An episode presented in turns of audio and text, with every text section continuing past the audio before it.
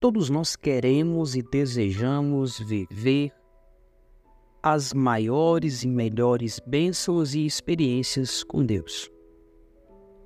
Bom, ao menos eu anseio viver as melhores experiências com Deus.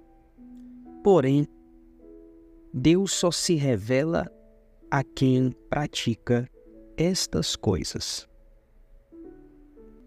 João 14, 21 Quem tem os meus mandamentos e lhes obedece, esse é o que me ama. Aquele que me ama será amado por meu Pai, e eu também o amarei e me revelarei a ele. Jesus disse que a obediência é a prova de amor e o amor gera em nós uma intimidade incrível com o Pai. Ele nos dá duas afirmações aqui: que somente quem o obedece o ama, e aquele que o ama será amado pelo Pai e por ele, e se revelará a este que o ama. A obediência ela libera a afeição de Cristo e a sua disposição de revelar informações sobre si mesmo a nós. Jesus se revela a nós de acordo com o nível de obediência, de disponibilidade em obedecê-lo. Não há nada que devemos desejar mais do que Jesus se manifestar a nós que nós escolhamos, venhamos escolher e adotar quaisquer e todos os mandamentos que Deus proferir. Porque eu escolho obedecê-lo não porque eu fico empolgado em observar a minha obediência, mudar a vida das pessoas, mas pelo fato da sua presença ser tão doce quando o obedeço. A obediência além de ela gerar nas nossas vidas maior intimidade, ela cria em nós alicerces, alicerces inabaláveis. É só nós olharmos Mateus capítulo 7, verso 24 e 20, até o 27. Jesus diz que aquele que ouve as suas palavras e as pratica é como um homem prudente que construiu sua casa sobre a rocha. Caiu a chuva, transbordaram os rios, sopraram os ventos e deram contra aquela casa e ela não caiu, porque tinha seus alicerces na rocha. Mas quem ouve as minhas palavras e não as pratica é como um insensato que construiu a sua casa sobre a areia. Caiu a chuva, transbordaram os rios, sopraram os ventos e deram contra aquela casa e ela caiu, e foi grande a sua queda. Há uma verdade absoluta para todos nós nesse texto. E qual é, Pablo? Você perceberá que as tempestades elas vêm tanto para aqueles que praticam as palavras de Jesus quanto para aqueles que não as praticam. As tempestades invariavelmente atravessarão o meu e o seu caminho. A única questão é: nós sobreviveremos. Os nossos alicerces são sólidos o suficientes para suportar os ventos e as inundações? E aqui vale ressaltar: só tem uma forma dos alicerces da nossa vida suportarem os ventos e as inundações que inevitavelmente virão. Qual é? Ouvir e praticar o que o Senhor Jesus nos diz. Aqueles que têm uma vida pautada na obediência radical se prepararam para a tempestade e a superaram.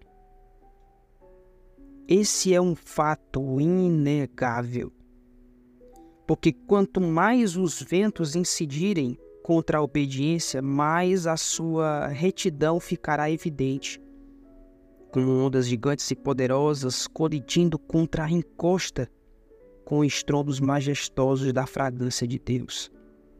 Isto é, quanto mais os ventos soprarem, mais a nossa obediência ficará clara e visível. Existem muitos outros benefícios que poderiam ser ditos aqui, além destes que foi citado. Porém, eu quero considerar por último apenas outros dois relacionados à obediência. O primeiro chega até nós através de Maria, a mãe de Jesus. Ela nos diz ali, dentro da passagem de João 2,5, o seguinte: Façam tudo o que ele lhes mandar. Os verdadeiros servos são encontrados sentados aos pés de Jesus. Quem me serve precisa seguir-me, e onde estou, o meu servo também estará. Aquele que me serve, meu Pai o. João 12, 26. Então, quando Jesus fala, eles apenas ficam sentados aos seus pés. Os servos não tentam dar ao mestre uma ideia melhor. Os servos não reclamam dizendo que a tarefa é estúpida ou difícil. Os servos não tentam decidir se estão com vontade de obedecer imediatamente. Os servos não decidem se a tarefa está enquadrada em seu padrão de dignidade para executá-la. Eles apenas obedecem. Assim também vós, quando tiverem feito tudo o que lhes for ordenado, devem dizer: somos servos inúteis, apenas cumprindo o nosso dever. Isso está em Lucas 17:10.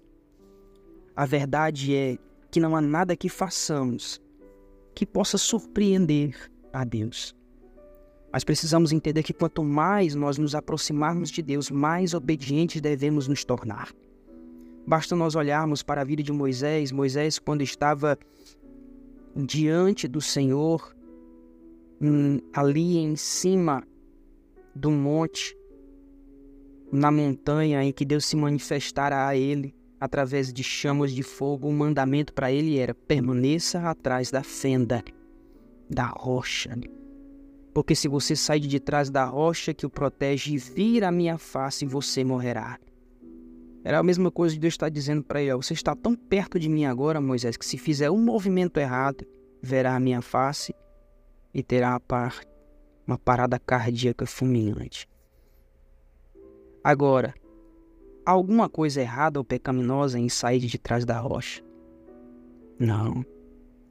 Mas quando estamos próximos demais de Deus, é imperativo que sigamos as instruções ao pé da letra e permaneçamos onde Ele nos colocar. Isso simplesmente reforça mais um segredo.